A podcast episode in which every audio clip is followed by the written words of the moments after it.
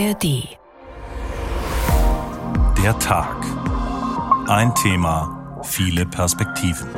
Mit Karin Fuhrmann. Hallo. Nacktsein ist für mich nicht unnormal. Ich fühle mich dann auch nicht ausgezogen, sondern so fühle ich mich eigentlich wohl. Nein, gar nicht. Ja, warum eigentlich nicht? Ich habe für mich irgendwann mal erkannt, dass es ab einer gewissen Temperatur einfach angenehm ist, nackt zu sein und sich nicht zu bekleiden. Gar nicht. Ich würde mich in Grund und Boden schämen. Wer will sowas? Nein. Auch so ein bisschen so ein Freiheitsgefühl, auch so Alltagszwänge ablegen und sowas. Der Vorgang ist denkbar einfach. Vorn überbeugen, Hosenboden runterziehen, Gesäß raus. Oder eben gleich einfach alle Höhlen fallen lassen. Geht Ihnen das auch so? Mit den steigenden Temperaturen hat man einfach Lust, alle lästigen Textilien von sich zu werfen, nicht nur wenn der See oder das Schwimmbad lockt. In Deutschland haben sich Nacktivisten zusammengetan und laden offensiv dazu ein, sich hüllenlos durch den Tag zu bewegen. Zu Fuß, auf dem Rad, joggend oder segeln, privat oder in aller Öffentlichkeit. Im eigenen Garten ist das auf jeden Fall erlaubt, richterlich bestätigt, sonst sich ein Hausbesitzer im Frankfurter Westend splitternackt, auch wenn es seine Mieter stört. Manche fühlen sich von der Nacktheit anderer belästigt, finden die eigene Nacktheit vielleicht peinlich, andere wiederum genießen die grenzenlose nackte Nähe zur Natur. Ist prüde, wer immer noch gern ein vor Sonne und Blicken schützendes Stück Stoff an sich trägt? Nackte Wahrheit, wie prüde sind wir, fragen wir heute in der Tag, jetzt und hier zu hören und wann immer Sie wollen, auch in der ARD Audiothek. Frei oder peinlich berührt, wie wir uns fühlen, wenn wir nackt sind, hängt mit vielen Faktoren zusammen, zum Beispiel mit der jeweiligen Kultur und dem damit verbundenen Verhältnis zum nackten Körper, aber natürlich auch damit, ob wir uns selbst damit wohlfühlen, was wir im Spiegel sehen, wenn wir uns komplett ausgezogen davor stellen. Das soll uns egal sein, wenn wir nackt Yoga machen, nackt joggen, nackt ins Museum gehen, so wünschen es sich die Nacktivisten von Get Naked Germany. Mit einem von ihnen spreche ich gleich. Es soll auch denen egal sein, die unbekleidet wandern gehen. Weswegen in dieser Woche am 21. Juni am weltweiten Tag des Nacktwanderns alle dazu aufgefordert sind. Gleich eine ganze Gruppe von Menschen, die nackt wandern, hat Thomas Korte für uns begleitet.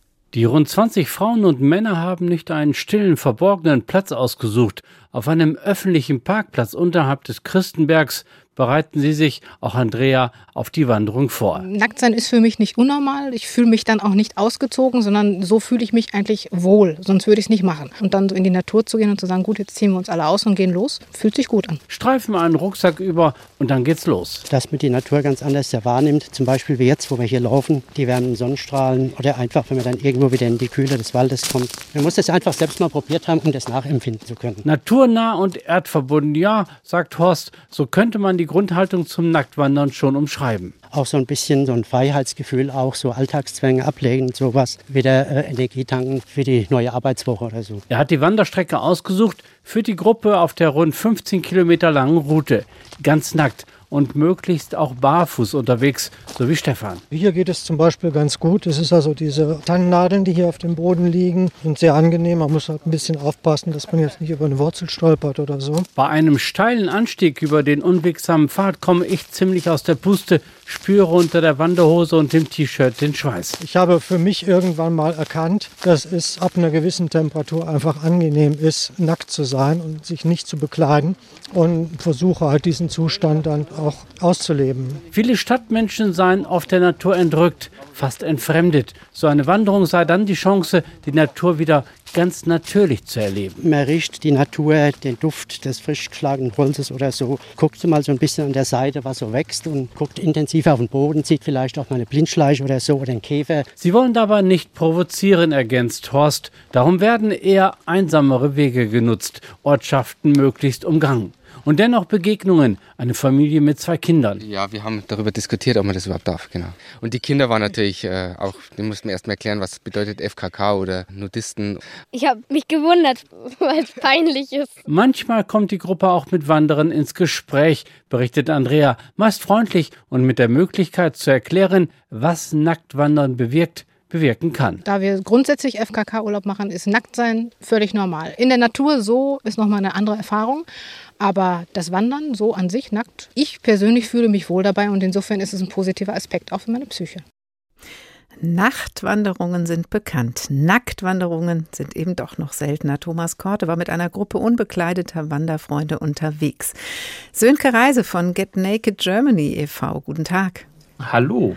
Was haben Sie denn an, während wir jetzt miteinander sprechen? Eine lange Hose und ein Hemd, weil ich direkt von der Arbeit komme. Das heißt, Sie sind nicht zwingend immer und überall nackt? Nein, definitiv nicht. wann vorwiegend, wann mögen Sie das und wann eher nicht? Also ich bin, bin gerne nackt, wenn das Wetter es zulässt. Das ist so die allererste Prämisse. Das wurde eben in dem Beitrag auch, auch angesprochen. Im eigenen Garten äh, bin ich gerne nackt. Äh, wir sind gerne am Strand nackt. Äh, wir sind auch gerne beim Stand-Up-Paddling nackt, äh, wo sich das entsprechend anbietet. Was und nackt wandern tun wir auch, auch mhm. wenn das natürlich nicht ähm, an jedem Ort und zu jeder Zeit so ohne weiteres mhm. äh, aktuell möglich ist. Was mögen Sie denn daran, nackt zu sein und sich auch nackt öffentlich zu bewegen? Also es hat erstmal nichts mit irgendwie sich, sich zu ähm, darzustellen oder sowas zu tun, sondern es ist eigentlich ein individuelles Gefühl, was, was äh, mit, mit eigener Zufriedenheit einhergeht, mit, mit Lebensqualität, mit dem Gefühl absoluter Freiheit. Man, man spürt die Sonne mehr auf dem Körper, man spürt den Wind, äh, sobald er sich bewegt. Und das ist ein, etwas, was einen auch wirklich äh, ja, wieder, wieder zurückbringt. Man kann tiefer in die Natur nicht eintauchen, als wenn man sich nackt draußen bewegt. Hm, da sprechen Sie ja auch vom Naturismus in Ihrem Verein Get Naked Germany. Aber das, was Sie ansprechen, ist ja genau auch ein Punkt, wo Leute sagen, da schützt mich die Kleidung vor Sonne, vor Wind. Zum Beispiel auch beim Wandern oder beim Radeln, beim Gärtnern. Vor Blicken schützt die Kleidung auch vor Insekten. Der Schweiß, der Schweiß, der läuft nicht, sondern bleibt in den Klamotten. Auf einem Baumstamm sitze ich persönlich lieber mit einer Wanderhose als ohne. Also verstehen Sie dann auch die Leute, die sagen, ach, ich ziehe mir da doch mal lieber was über? Also die Mehrheit hat ja was an. Und insofern verstehe ich das sehr wohl, ja, natürlich. Und es ist auch nicht so, äh, ich meine, äh, auch Naturisten sind ja nicht irgendwie weltfremde Menschen und äh, haben also durchaus auch ein Gespür dafür, wann man sich vielleicht besser etwas an, anzieht oder eben dann auch nicht. Und die Funktion, die Schutzfunktion der Kleidung, die ist natürlich unbestritten. Und äh, wenn man, bevor man sich einen Sonnenbrand holt, äh, zieht man sich was an. Das ist äh, für uns selbstverständlich. Und ebenso ähm, nackt auf einen Baumstamm zu setzen, auf eine Rinde, die, die dann piekt und kratzt und ähnliches, das muss nicht sein, da legt man sich etwas drunter, was man dann dabei hat. Hm. Oder Nacktwanderer haben dann auch gern mal Schuhe an. Der Rest ist nackt, aber die Schuhe sind dran. Ja, das würde ich auch bevorzugen, hm. ja.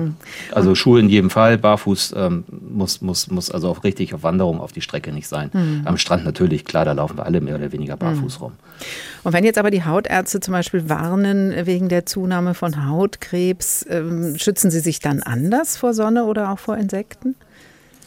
Also vor, vor der Sonne schützt man sich im Allgemeinen ja mit, mit, mit Sonnencremes und, und Sonnenlotions und so weiter und so fort. Das tun wir auch. Und ähm, tatsächlich ist es aber auch so, dass ähm, mit zunehmender Sonneneinstrahlung, wenn man im Frühjahr anfängt, sich mal äh, nackt zu bewegen im Garten, auch nur für einige Zeit, dass sich die Haut an die Sonne gewöhnt. Und also so akuter Sonnenbrand, so ein Krebsrot eigentlich bei den meisten tatsächlich gar nicht auftritt.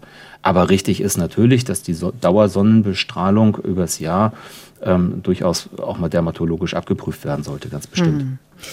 Jetzt ähm, wollen Sie ja mit Ihrem Verein Get Naked Germany, Herr Reise, nicht die Leute zwingen, das wurde ja eben schon deutlich, jetzt alle nackt überall rumzulaufen, aber durchaus motivieren. Und äh, das geht auch so weit, dass Sie sagen, egal ob dünn, dick, alt, jung, egal welche Hautfarbe, alle können auch ihre Nacktbilder auf ihrer Seite hochladen. Geht es Ihnen dabei auch um ein neues, vielleicht besseres Verhältnis zum eigenen Körper? Ja, also ähm, das ist, das ist äh, ein, ein Wesensmerkmal der Naturisten, dass wir uns akzeptieren, wie wir sind, dass wir andere akzeptieren, wie wir sind. Ähm, also sowas wie Fremdschämen oder so etwas äh, für jemanden, der, der mehrgewichtig ist oder ähnliches, das, das liegt uns wirklich sehr, sehr fern. Und es ist tatsächlich so, dass, dass man, wenn man sich äh, nackt bewegt, auch ähm, mit sich selber zufriedener wird, dass man, äh, wie soll ich sagen, die also Kleidung engt einen ja nicht, äh, nicht mehr ein, wenn man keine anhat. Ähm, es gibt viele Menschen, die sind sehr unzufrieden. Gerade diejenigen, die, die äh, nicht in Konfektionsgröße 36 oder kleiner passen, ähm, haben häufig ein Problem damit, dass es dann irgendwie zwickt und zieht und mhm. ähnliches. Vielleicht und dieses auch manchmal Gefühl der Freiheit, dünne, die haben auch ein Problem. Auch, ja. auch, auch das, auch das, ne, da kann man, kann man zum Glück häufiger noch ein bisschen mit, mit dem Gürtel vielleicht helfen oder so. Aber nein, im Allgemeinen ist das ein Gefühl, äh, wo wir alle dazu motivieren wollen, zu sagen, äh, wer, wer sich nackt auszieht, wer nackt in einer Gesellschaft ist, die dabei sich ganz klar von, von, äh, von Sexualität distanziert, ähm, dass das für die meisten Menschen hinterher ein, ein Gefühl ist, oh, ich habe mich in der Community, in der Gemeinschaft auch wirklich heute wohlgefühlt. Hm. Das muss man einfach ausprobieren. Es tut mir leid. Haben Sie denn auch schon mal Anstoß erregt? Also wurde irgendwo der Einlass verweigert oder Ihre Nacktheit von irgendjemandem als Anmache wahrgenommen, vielleicht sogar die Polizei gerufen? Wir haben ja einen Paragraphen 183, der Exhibitionismus verbietet. Also auch das könnte ja passieren, dass jemand dann sagt, das ist doch eine Ordnungswidrigkeit, wenn Sie hier nackt durchs Dorf laufen. Also es ist äh, mir persönlich noch nie passiert ähm, und ich glaube, wenn man äh, auch das Bewusstsein dafür hat, dass äh, man nicht nackt durch die Fußgängerzone läuft, besteht da im Allgemeinen auch kein Risiko. Und äh, mit Exhibitionismus, das ist ja das, das bewusste Erschrecken und Zeigen, ähm, davon distanzieren sich die Naturisten, auch Nacktwanderer, wie das im Beitrag ja auch anklang, sehr deutlich. Vor allem dahingehend, dass sie niemanden erschrecken wollen. Also man, man, man springt nicht hinterm Busch hervor oder ähnliches und überrascht die Leute, sondern äh, es sieht jeder auf die Distanz, da kommen nackte Leute. Wer dabei ein gewisses Selbstbewusstsein dann ausstrahlt, freundlich die anderen Mitmenschen grüßt, äh, kommt da eigentlich im aller, aller Regel auch nicht in irgendwelche Konflikte mhm. hinein. Wer nackt ist, hat, ähm, das bringt das so mit sich, keine Kleidung an. Das heißt auch keine Kleidung, um sich selbst darzustellen, also keine teuren Marken, keine ausgefeilten Designs. Die gibt es ja mittlerweile auch im Sportbereich, Sachen, mit denen man angeben kann. Ist das auch ein Gedanke dahinter, dass man ja doch zumindest nicht unbedingt gleich, aber doch gleicher ist, wenn man nackt ist? Ja, ganz bestimmt. Also das äußere Erscheinungsbild, das durch Kleidung definiert wird, existiert nicht mehr. Ja, nackt sind wir alle gleich. Ja, man sagt so schön, Kleider machen Leute und ohne Kleider sind wir Menschen. Die Sache ist ja die, dass, dass man einer nackten Person nicht ansieht, ob das jetzt äh, ein Krankenpfleger oder eine Professorin oder, oder, oder sonst wer oder wie was ist. Ja, und man kommt mit den Menschen äh, erst einmal ins Gespräch über den Menschen selbst. Ja, man, man, man redet miteinander und erfährt erst meistens sehr viel hinterher, oh, was machst du denn eigentlich beruflich und wo kommst du her und so weiter. Und das gerät dadurch auch völlig in den Hintergrund, weil es einfach nicht wichtig ist, weil sich der, die Menschen mehr als Menschen wahrnehmen. Und es geht Ihnen, so wird das doch deutlich, Herr Reise, um eine Nacktheit, die nicht mit Sexualität zwingend verbunden ist. Also einfache, eine einfache, nicht sexualisierte Nacktheit. Wird die verstanden in unserer Gesellschaft? Ich will es hoffen, dass wir dazu beitragen, dass das äh, dann der Fall ist, ja. Also sicherlich es sind Menschen, die mit Naturismus wenig zu tun haben. Ähm, den könnte man äh, nachsagen, äh, wann bist du eigentlich nackt? Und dann werden sie sagen, ja, wenn ich äh, duschen gehe oder wenn ich, wenn ich Sex habe. Aber es gibt eben fast alles, wo man nicht vielleicht die Kleidung als Schutzfunktion braucht, kann man theoretisch auch nackt erledigen. Und ähm, dass das Nacktsein der natürlichste Zustand des Menschen ist, das vergessen viele. Und insofern würden wir uns freuen als Verein, wenn wir dazu beitragen können, dass das einfache Nacktsein, ohne dabei irgendwie jemanden anders anzugucken oder anzumachen oder ähnliches, auch als ein, ein normaler Bekleidungszustand angesehen wird, mhm. eben keine Kleidung zu tragen. Das bringt mich zu unserer Tagfrage, wie prüde sind wir, fragen wir heute in der Sendung. Dass wir noch nicht so weit sind, ist das für Sie ein Zeichen von Prüderie? In Teilen ja, in Teilen ja. Ähm, zum Teil hat das aber auch was mit Erziehung und mit Kultur zu tun, zum Teil auch mit Religion. Dessen sind wir uns völlig bewusst. Aber in einem freien und demokratischen Land äh, gehört auch ein toleranter Umgang und vor allem Respekt miteinander dazu. Sönke Reise von Get Naked Germany e.V. Vielen Dank. Nackte Wahrheit, wie prüde sind wir, Sie hören der Tag. Ob er dem Aufruf von Get Naked Germany gefolgt ist oder eben einfach nur gerne nackt ist, das wissen wir nicht. Auf jeden Fall liegt der Besitzer eines Hauses im Frankfurter Westend gerne nackt in seinem eigenen Garten und sonstig. Ist ja auch klasse, gibt keine Linien. Das gefiel aber einem seiner Mieter nicht, der minderte die Miete und die Geschichte endete vor Gericht. Das Oberlandesgericht Frankfurt hat vor kurzem nun entschieden, welche Regeln für einen nackten Vermieter im eigenen Garten gelten. HR-Reporter Frank Angermund hat die Fakten für uns zusammengetragen. Ein Mann aus dem Frankfurter Westend sonnt sich gerne auf einer Liege in seinem Garten hinterm Haus. Im Adamskostüm, nackt. Ihm gehört das Gebäude, er lebt dort.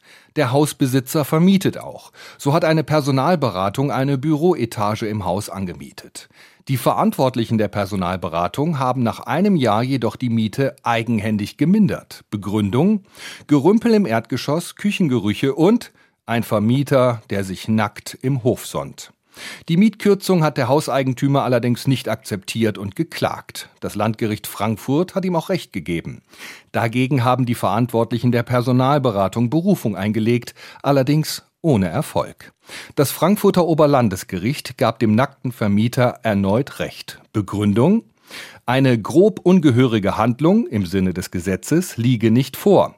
Durch den nackten Mann werde die Gebrauchstauglichkeit der Mietsache nicht beeinträchtigt. Dabei würde auch ästhetisches Empfinden keine Rolle spielen. Sprich, Egal wie wenig das Aussehen des nackten Vermieters dem Ideal entspricht, egal wie sehr nackte Haut im Hof stört, egal wie sehr es nervt, dass der Vermieter sich um nahtlose Bräune kümmern kann, während andere arbeiten müssen, und egal ob Mitarbeiter von der nackten Haut abgelenkt sein könnten, es ändert nichts daran, dass in den Büros gearbeitet werden kann. Die Richter des OLGs haben ihre Entscheidung allerdings nicht einfach vom Gerichtssaal aus getroffen. Gerümpel, Küchengerüche und nackte Haut. Es gab einen Ortstermin im Frankfurter Westend. Ergebnis? Kein Essensgeruch und auch kein Vermieter, der splitterfasernackt durch das Treppenhaus läuft. Der Mann hatte vor Gericht glaubhaft erklärt, dass er immer im Bademantel durchs Treppenhaus gehe und diesen erst unmittelbar vor der Sonnenliege ausziehe. Der Ortstermin hat den Richtern auch die Erkenntnis gebracht, dass der nackte Vermieter nur dann aus dem Büro der Personalabteilung zu sehen ist, wenn man sich weit aus dem Fenster lehnt. Dennoch wurde die Miete um 15 Prozent für drei Monate gekürzt. Der Grund? Schmutz und Lärm durch Bauarbeiten in der Nähe des Hauses im Frankfurter Westend. Wegen Schmutz und Baulärm kann eine Miete gekürzt werden, nicht wegen eines nackten Mannes im Garten. Die Gerichte haben entschieden im Falle eines Vermieters, der sich nackt in den Garten seines Hauses im Frankfurter Westend legt. Er darf's. Marc Engelhardt, Journalist und Autor des Buches Ich bin dann mal nackt, eine Reise zu den unverhüllten Kulturen unserer Welt. Guten Tag. Ja, guten Tag. Herr Engelhardt, Sie haben unter anderem eine Nacktkreuzfahrt durch die Karibik mitgemacht. Wie kann man sich das denn vorstellen? Waren da alle immer nackt? Ja, also zumindest alle die, die sich für diese Kreuzfahrt angemeldet und dafür bezahlt haben. Und das waren immerhin fast 2000 Leute. Wer nicht nackt ist an Bord, das sind die Angestellten. Und das fällt einem dann auch irgendwie auf, weil am Anfang fühlt man sich ganz seltsam, dass man auf einmal nackt auf einem Schiff rumläuft. Also mir ging das jedenfalls so. Ich war das überhaupt nicht gewöhnt. Und dann ist es aber so nach einem halben Tag vielleicht, da kommt es einem eher schon seltsam vor, dass die anderen angezogen sind, die da arbeiten. Das führt dann auch zum einen oder anderen lustigen Gespräch, aber ansonsten waren tatsächlich alle nackt, die an Bord waren. Sie haben sich offensichtlich dann irgendwann daran gewöhnt. Wenn Sie sagen, anfangs hat sich's komisch angefühlt, dann gab es aber auch ein Ereignis, was dann erstmal irritiert, nämlich einen Kostümball. Wie geht denn das?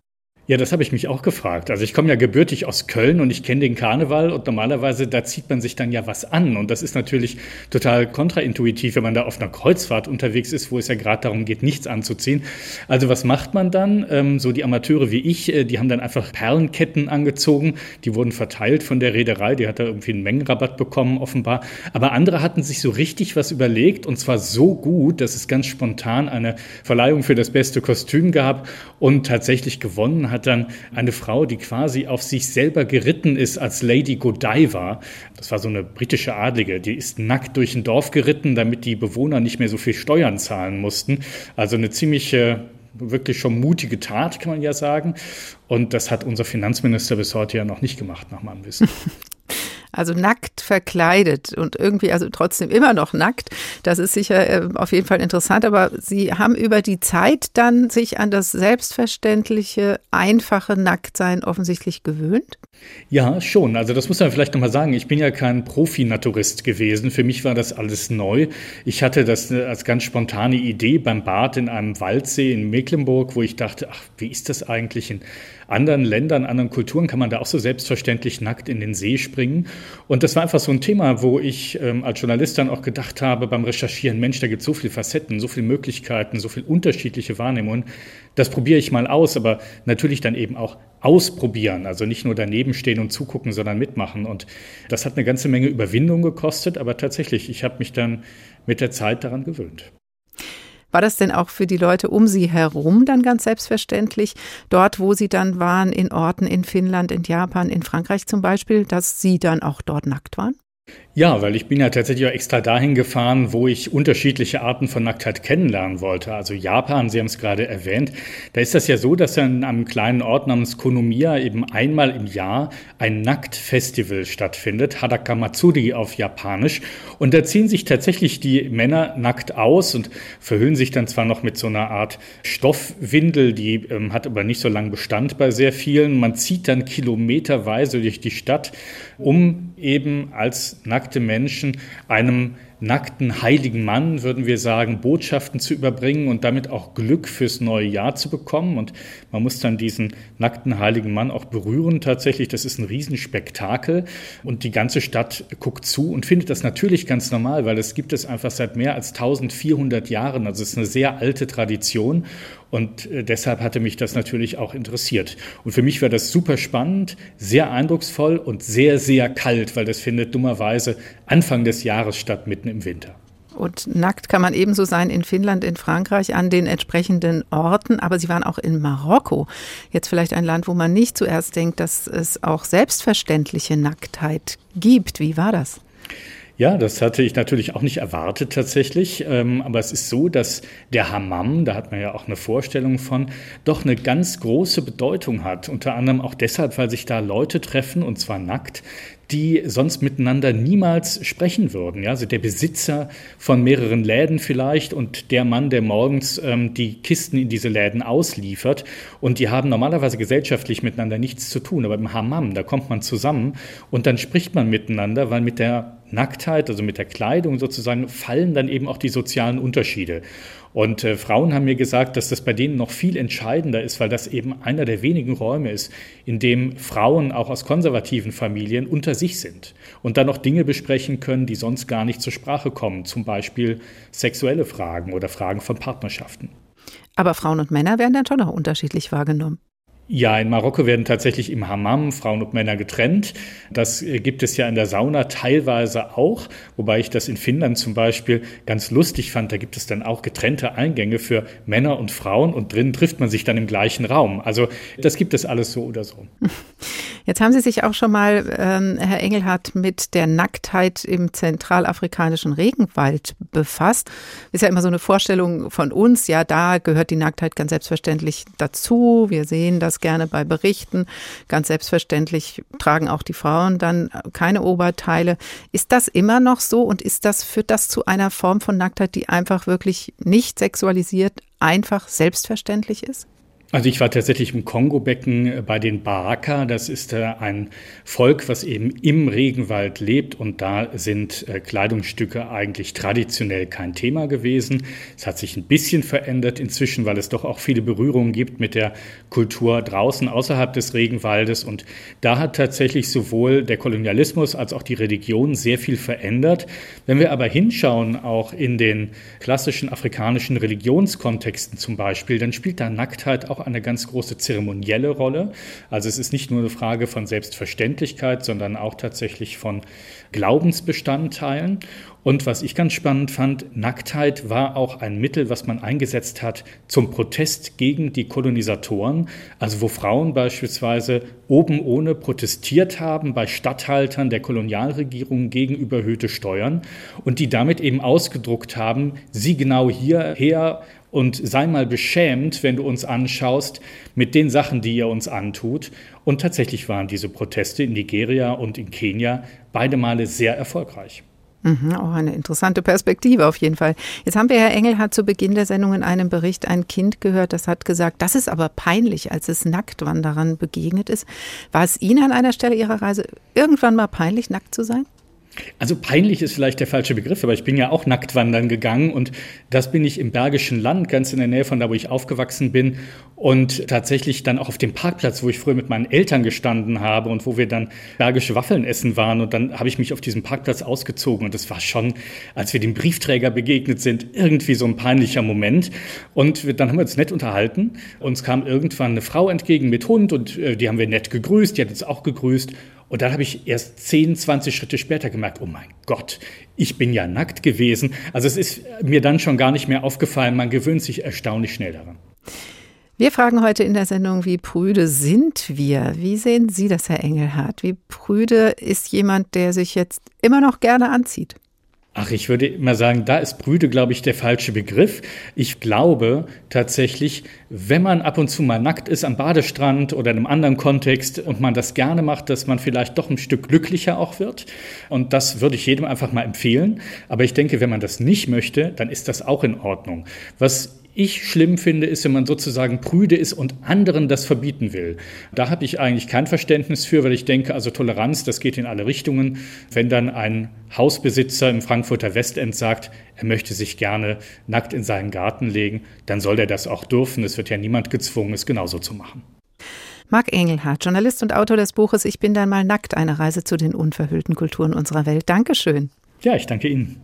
Welcome to my body. I know it's nice to meet it. Fantasy's been written about the beauty and the sweetness. Can I be discreet with you? Will you keep all my secrets? I just wanna lay it down and open up the deepness. All the conversations say I should feel away. I don't care what people think or spin or sway. We can run away. My guard, undo my robe. I'm standing here, don't need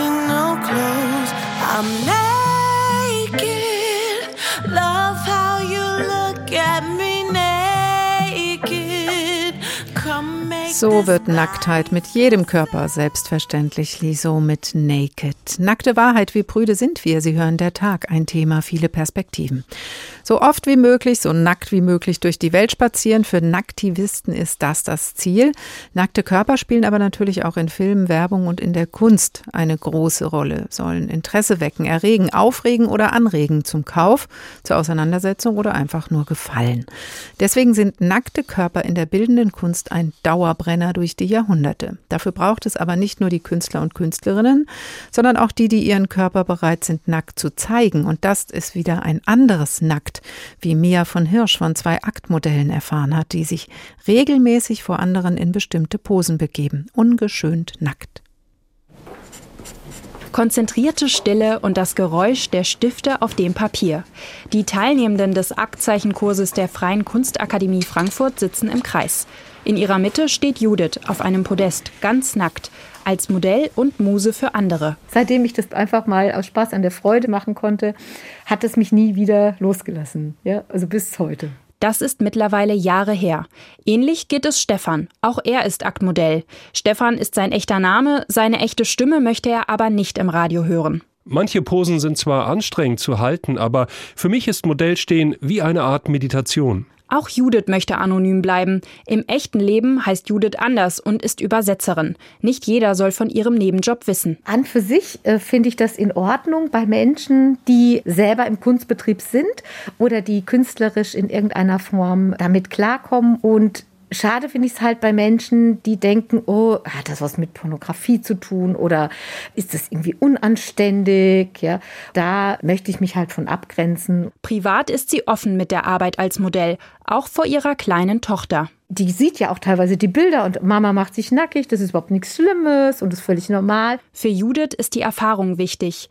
Die Aufwandsentschädigung, die sie bekommt, ist zweitrangig. Das Schöne ist halt, dass ich im Laufe äh, meines Lebens äh, einfach da so viele gute Erfahrungen und so viel Spaß daran hatte, dass ich das wahrscheinlich wirklich noch bis ins Alter hinein machen möchte. Also wenn ich mal aufhöre als Dolmetscherin und in Rente gehe, dann werde ich aber nicht in Modellstehrente gehen. ja, also ein Leben lang. Aber wie ist es für die Teilnehmenden, einen nackten Menschen zu zeichnen? Das ist natürlich schon, finde ich, anfangs eine Überwindung so, weil es natürlich sehr privat auch ist, so einen nackten Menschen zu zeichnen. Aber irgendwie gehört es einfach dazu und man verliert da auch einfach Hemmungen, finde ich erzählt Christine. Die 24-Jährige belegt zum ersten Mal einen Aktzeichenkurs. Die Form der Körper zu erfassen und die Anatomie zu verstehen, manchmal gar nicht so einfach. Weil ich oft nicht weiß, wo ich anfangen soll, aber es ist sehr wertschätzend Und ich merke, dass man auf jeden Fall Fortschritte macht. Ich meine, so an den Details arbeite ich noch. Füße zum Beispiel sind noch, lasse ich meistens eher als grobe Klumpen zurück. Mal zwei, mal fünf und mal zehn Minuten. So lange müssen die Aktmodelle eine Pose halten. Dann neues Blatt, neue Pose. Auch für Modell Judith ein Lernprozess. Also einfach, dass ich eigentlich jeden Teil meines Körpers akzeptiere, dass ich auch akzeptiere, älter zu werden.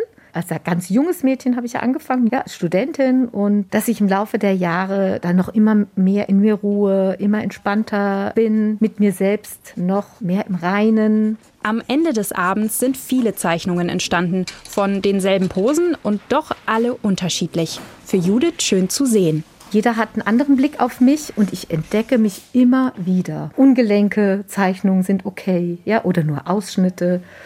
Und bei den ganz professionellen Sachen finde ich das natürlich besonders toll. Und das fotografiere ich dann auch mal für mich. Oder ich habe auch schon Zeichnungen von mir geschenkt bekommen. Und die hängen dann bei mir teilweise im Schlafzimmer. Nackt für den Akt. Ein Bericht von Mia von Hirsch. Diesen Podcast bekommen Sie in der App der ARD Audiothek. Professor Sabine Pöschel ist Kunsthistorikerin an der Uni Stuttgart. Guten Tag. Guten Tag. Seit wann ist denn der nackte Körper ein Motiv in der bildenden Kunst? Ja, seit der griechischen Antike natürlich. Nicht? Also das ist äh, vom Mann so im 5. Jahrhundert vor Christus und von der Frau Mitte des 4. Jahrhunderts vor Christus wird es ein Thema für Statuen. Und Nackte schmücken auch die Kirchen. Da werden Gemälde gezeigt, nackter Körper natürlich mit biblischem Hintergrund. Steht da immer die Vertreibung aus dem Paradies dahinter und damit natürlich auch die Nacktheit als Sünde? Ja, aber auch bei Van Eyck, das sind eben die ersten richtig monumentalen Akte von 1435 im Genter Altar. Da steht auch ein bestimmtes Selbstbewusstsein dahin. Der Mensch ist sich seiner Arbeit im Irdischen bewusst, nicht? Also, und zeigt es eben auch durchaus stolz. Ging, ging, nicht nur um die Abschreckung. Mit äh, Botticellis Geburt der Venus wiederum bekam der nackte Körper 1485, 86 dann tatsächlich aber erstmals Raum ohne religiösen Hintergrund. Venus enthüllt ihren Körper, das ging aber gesellschaftlich nicht ganz ohne Probleme, ne? Nein, das war sehr privat, das befand sich in einer Villa, das war Genuss. Und das kommt eben der rein, was eben die Italiener so gerne mögen, diese Conoscitori d'arte, nicht? Also das sind die Kenner. Und die kennen sich damit aus, die können auch durchaus also eine so nackte Venus ertragen. Und da kann man auch mit angeben, nicht? Man weiß dann, dass Homer schon die Aphrodite als golden, also als blond bezeichnet hat. Und so kann man das eben. Also dann diese Kenner schwärmen davon. on.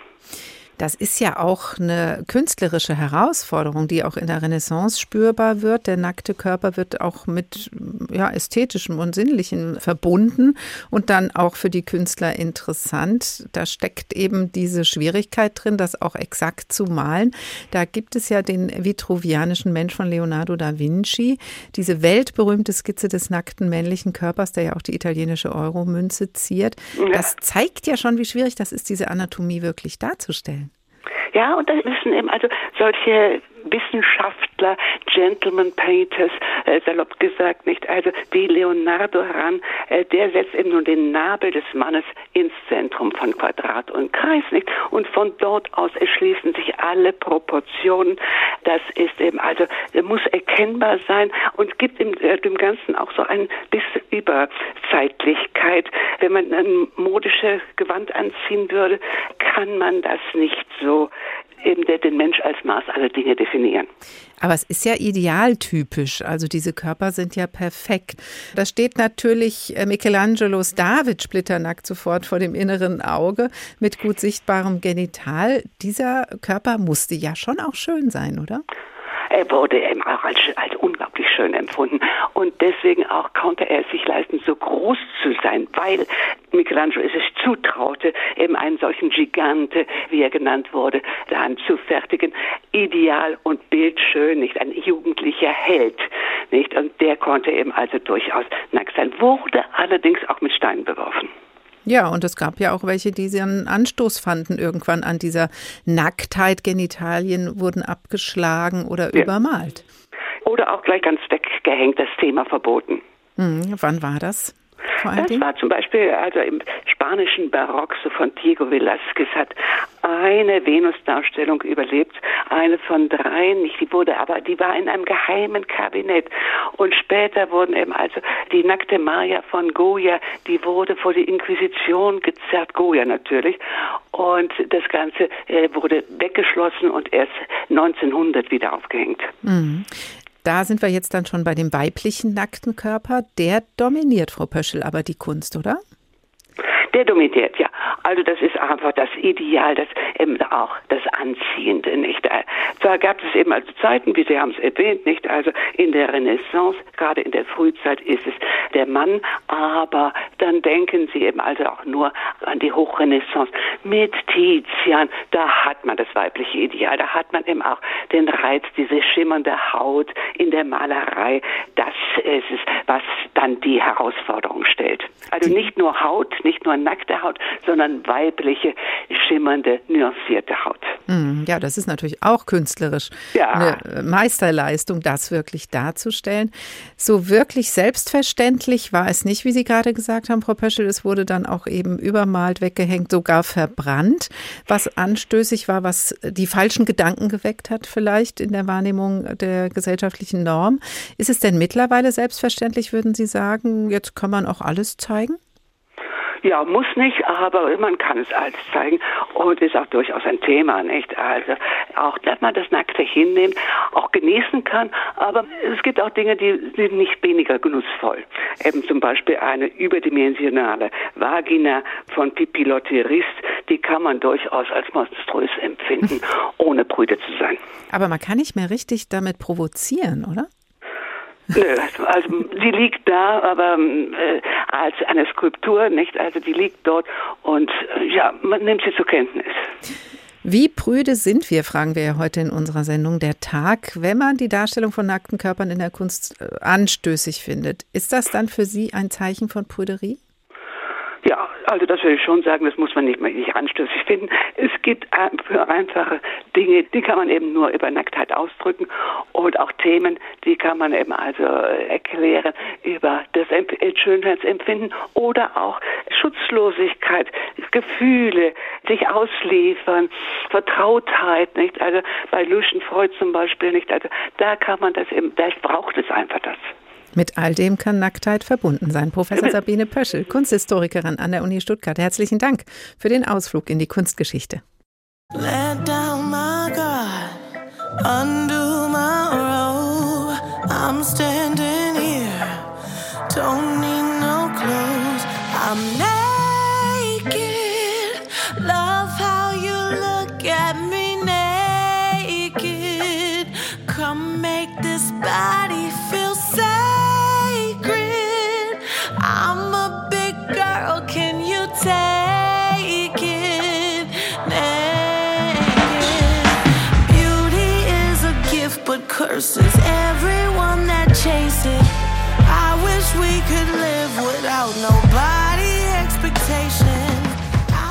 Liso Naked. Welcome to my body. I know it's nice to meet it, heißt's da. Einfach nackt sein, sich unabhängig von der Einschätzung anderer machen. Nackte Wahrheit. Wie prüde sind wir? Sie hören der Tag. Ein Thema, viele Perspektiven. Aber ist es so wirklich so leicht mit dem einfach nackt sein? Die Darstellung von nackten Körpern weckt Interesse und erregt Anstoß. Das war und ist nicht nur in der bildenden Kunst, so wie eben gehört. Noch mehr gilt das in den sozialen Medien, weswegen da gerne nackte Haut gezeigt wird, denn da das bringt Klicks. Nackte Haut wird auch gezielt und verstärkt ins digitale Schaufenster gestellt. Das hat 2020 eine Studie gezeigt.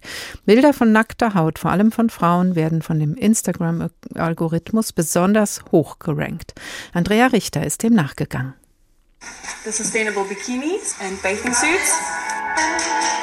Um zu verstehen, welche Fotos Instagram bevorzugt, hatten Algorithm Watch und das European Data Journalism Network Freiwillige darum gebeten, ein Browser-Add-on zu installieren und einigen Dutzend professionellen Insta-Accounts aus den Bereichen Gastro, Reise, Fitness, Mode und Kosmetik zu folgen. Die Daten, die wir gesammelt haben, die haben gezeigt, dass halbnackte Männer und Frauen in den Newsfeeds überrepräsentiert gewesen sind. Wir wissen nicht genau, warum das so ist.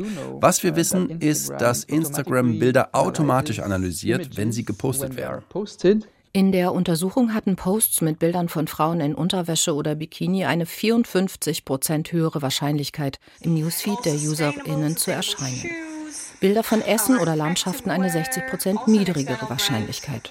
Nicola Kaiser-Brill von Algorithm Watch konfrontierte Facebook, zu dem als Konzern auch Instagram gehört, mit den Ergebnissen der Untersuchung. Facebook Facebook hat unsere Fragen nicht beantwortet. Das Unternehmen behauptet, die Untersuchung sei in vielerlei Hinsicht fehlerhaft und zeuge von einer falschen Auffassung davon, wie Instagram funktioniere. Posts in den Feeds würden nach den Inhalten, für die bereits Interesse gezeigt worden sei, angeordnet und nicht nach willkürlichen Faktoren wie dem Vorhandensein von Badebekleidung. Facebook, analysiert die Bilder, die auf Instagram gepostet werden, automatisch. Und zwar mit einer Software, die Computer Vision heißt. Diese Software wird von Menschen trainiert, die dafür Tausende und Abertausende Bilder manuell labeln. Das Problem ist, dass es normalerweise Leute in armen Ländern sind, die sehr schlecht bezahlt werden und keinerlei Veranlassung haben, den Kontext der Bilder zu erfassen. Während Instagram also behauptet, dass der Newsfeed danach organisiert sei, was einem bestimmten Nutzer am wichtigsten ist, scheint es, dass der Feed sehr wohl danach angeordnet werden könnte, was Instagram denkt, dass allen Nutzern wichtig sei. Nils Pickert von der Antidiskriminierungsorganisation Pink Stinks sieht hier deutlichen Handlungsbedarf. Wenn man sich anschaut, wie zum Beispiel auf Twitter gerade auf den Umstand reagiert wird, dass NutzerInnen damit begonnen haben, durch Bildmontagen nachzuweisen, dass der Twitter-Algorithmus weiße Menschen in Bildausschnitten bevorzugt, dann sollte dadurch klar werden, dass Diskriminierung durch Algorithmen real ist. Die Frage ist also nicht, ob das geschieht, sondern in welchem Ausmaß und was dagegen getan werden kann. Nacktheit spricht an. Deswegen bringt zur Schau getragene nackte Haut auch Klicks auf Social Media an Marlene Henning, Sexologin und Autorin unter anderem des Buches Sex verändert alles. Hallo, Frau Henning. Hi. Sönke Reise sprach am Anfang der Sendung von der einfachen, nicht sexualisierten Nacktheit, um die es ihm geht. Jetzt haben wir gerade schon gehört, dass eben nackte Haut sich gut verkauft. Natürlich steckt ja. dahinter Sex-Cells.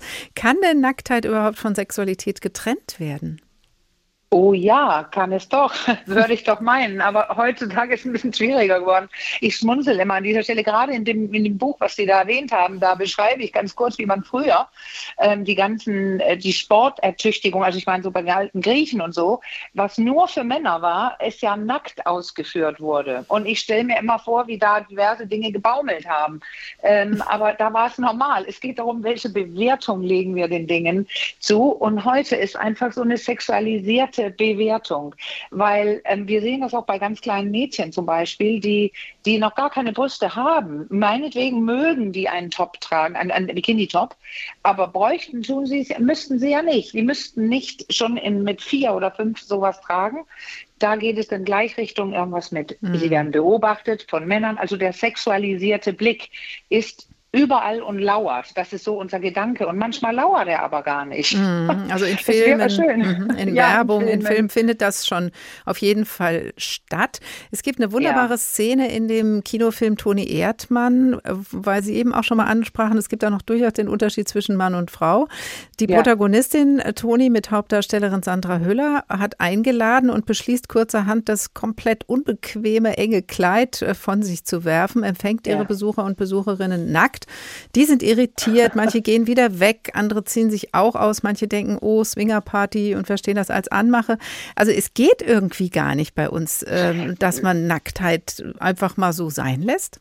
Ja, also das ist, es ist ja kulturell bedingt. In welcher, in welcher Umgebung leben wir? Es gibt ja Völker, wo es auch heute noch, wo es ganz normal ist. Und ich habe selber so ein Erlebnis gehabt am, am Strand, äh, wo, wo ich gar nicht geplant hatte, da zu sein. Ich hab, da habe nur meinen Sohn dahin gefahren und es war so warm und ich hatte nichts dabei. Da habe ich zu ihm gesagt, so, ich ziehe jetzt mein T-Shirt aus. Ich weiß, es ist lange her, aber ich bin jetzt oben ohne. So, und siehe da, es war wie so ein kleines Feuer, was gelegt wurde, weil die neben mir begannen auch ihre Oberteile auszuziehen. Und wir lagen auch nur am Strand. Also weder habe ich meinen Körper bewegt wie eine Botschaft von schau mich an und schau mich an. Das war nämlich in den in 80ern, als ich 16 war, auf dem Strand in Dänemark. Da war es gang und gäbe, wer mit Top Eis einkaufen geht, ist out.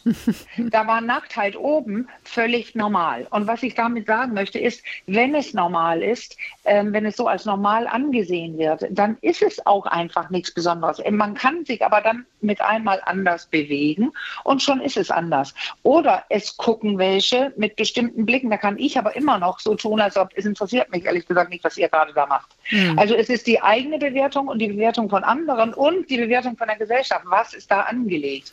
Und es gibt Studien, die zeigen, dass heute, äh, das habe ich im Rahmen meiner Masterarbeit recherchiert, äh, um, wo es um das genitale Selbstbild, also das Gefühl für das eigene Genital ging. Und die Studien zeigen, dass es viel, viel mehr äh, Körper gezeigt wird, in Zeitungen war das in diesem Fall, äh, über 20 Jahre, über die letzten 20 Jahre, viel mehr gezeigt wird und auch die Wirkung der einzelnen Bilder mehr ähm, einen größeren Ausmaß hat oder mehr Wirkung zeigen als früher. Mhm. Und, und das heißt, wir haben es gelernt, dass wir bestimmte Dinge zeigen müssen sollen und, und ähm, auch es ist normal, bewertet zu werden auf das Optische, viel normaler. Also, und, und die Männer ziehen an. Es wird mehr. Ja, aber das heißt, bewertet zu werden, auch zu vergleichen und es ist, wir sind eben auch ja. doch nicht alle gleich, auch wenn wir nackt nee. sind. Also, dass man jetzt einfach nur sagt, okay, nackt sind wir eben zurückgeworfen auf das, was dann da ist und dann wird keiner sagen, aber das entspricht nicht dem Ideal, sondern es bleibt dieser vergleichende nee. Blick. Ja, das ist das. Also da hat mal jemand gesagt, warum mit den 10 Prozent vergleichen, die, was weiß ich, die Topmodels, die und die, die meisten, die sich also groß da äh, durch die Medien begeben, also mit Bildern und so weiter. Das sind ja die Top of the Pops, die, die, die sehr besonders sind, sage ich jetzt frech, weil es mhm. gibt auch welche, die nicht ganz schlank sind. Ähm, aber, aber wir vergleichen uns mit denen. Und dabei sind die meisten von uns ja, ich sage jetzt absolut unwertend Mittelmaß. Also anstelle zu gucken, was ist schön bei diesen Menschen, vergleichen wir uns selber und wir werden verglichen. Und das wird betont in diesen bestimmten Medien, also was Sie gerade mm. gesagt haben, der Haut, die nach oben rankt. Ähm, ja, da müssen wir Haut zeigen. Aber ganz ehrlich, äh, wenn Sie von wir sprechen, Frau Henning, ich sehe jede Menge Männer, Männeroberkörper im Moment auch mitten ja. in der Stadt und auf der Straße, wo ich den Eindruck habe, denen ist es gerade komplett wurscht, ob der Bauch Richtig. jetzt ein Modelbauch ist. Ja, das ist, das ist auch richtig. Da gibt es so eine andere, genau das Umgekehrte. Leute, die so ähm, anscheinend äh, oder so scheint es kein, kein Gefühl dafür haben, was, wie, wie sehe ich aus, was zeige ich in der Öffentlichkeit. Und da ist es wirklich auch egal, ob dick oder dünn. Aber in der Öffentlichkeit, das meine ich ja gerade, in der, äh, auch in der Schwimmhalle oder so, da, da ist ja ein anderer Rahmen. Da darf man bestimmte Dinge, wobei da auch diskutiert wird, ob Frauen oben ohne dürfen. Aber ansonsten in der, äh, wir brauchen eine gewisse Kontrolle, Regeln, nicht Regeln, weil sonst würden bestimmte Leute tatsächlich nackt durch die Gegend mm. laufen. Und das, muss ich zugeben, ist super geil, oder? Und ich bin nicht im Swingerclub, aber nackt schwimmen oder in einem Kleid bei, diesem, bei dieser Witterung, die wir jetzt, also bei 30 mm. Grad oder so, oh, zum Beispiel ohne Slip, ist einfach herrlich. Mhm, auf jeden aber die Fall. anderen müssen nicht mitkriegen. Äh, ja, aber das ist eben dann in der Form ne, in diesen, doch der Wunsch nach der einfachen, nicht sexualisierten Nacktheit, ja. ähm, die aber offensichtlich für uns noch nicht alle selbstverständlich ist. Sonst hätten wir nicht diese unterschiedliche Diskussion nee. über oben ohne bei Männern oder genau. Frauen im Schwimmbad oder nicht. Wenn wir jetzt mal überspitzt gesagt davon ausgehen, wir könnten irgendwann uns alle immer überall nackt machen, wenn wir gerade Lust dazu haben.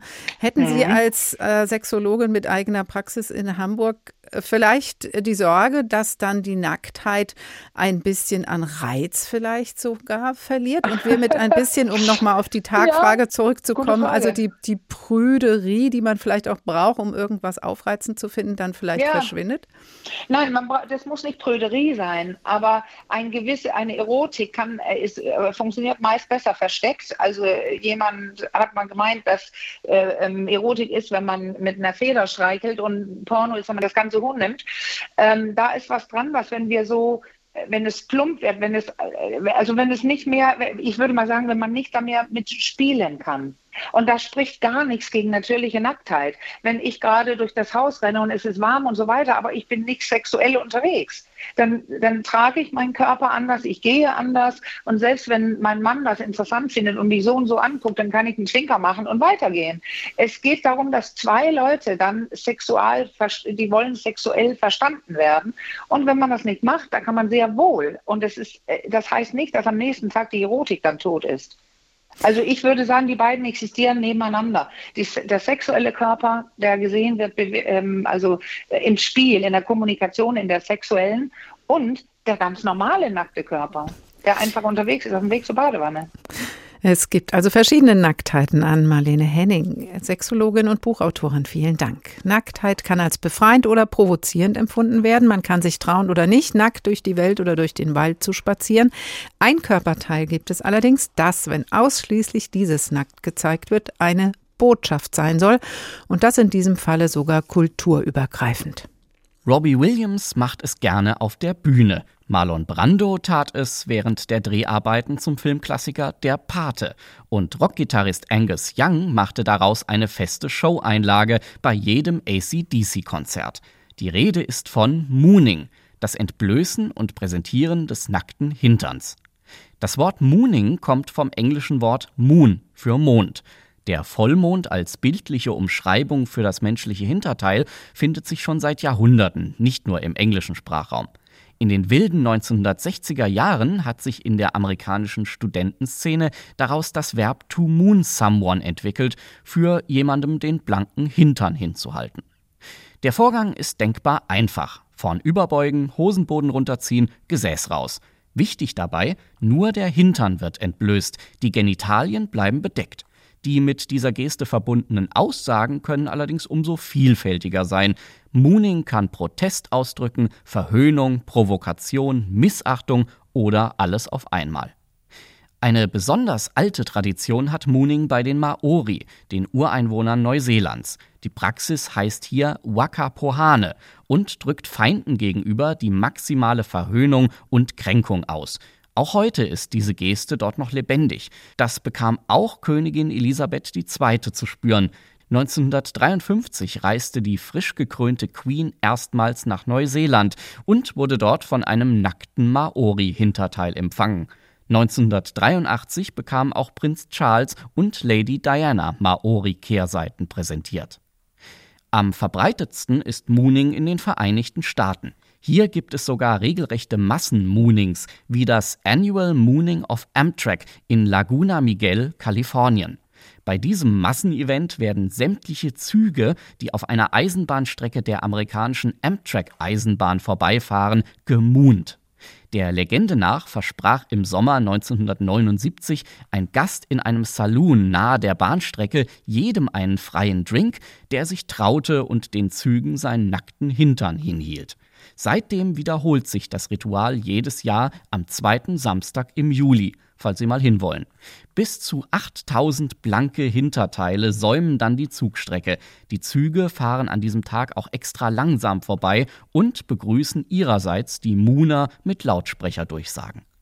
2001 wurde übrigens auch US-Präsident George W. Bush während eines Besuchs in Schweden gemunt von etwa 200 Europäern, die auf diese Weise dem US-Präsidenten zeigten, was sie von seiner Antiterrorpolitik hielten. Im deutschen Sprachraum ist Mooning als Wort eher ungeläufig. Die wenigsten dürften bei dem deutschen Volkslied Der Mond ist aufgegangen an entblößte Hintern denken. Dennoch wurde auch hochrangigen deutschen Politikern die zweifelhafte Ehre eines Moonings zuteil.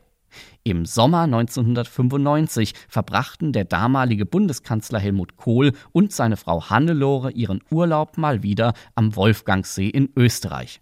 Doch die Idylle wurde empfindlich gestört, als 13 junge Menschen Kohl und Gattin die blanken Hinterteile zeigten.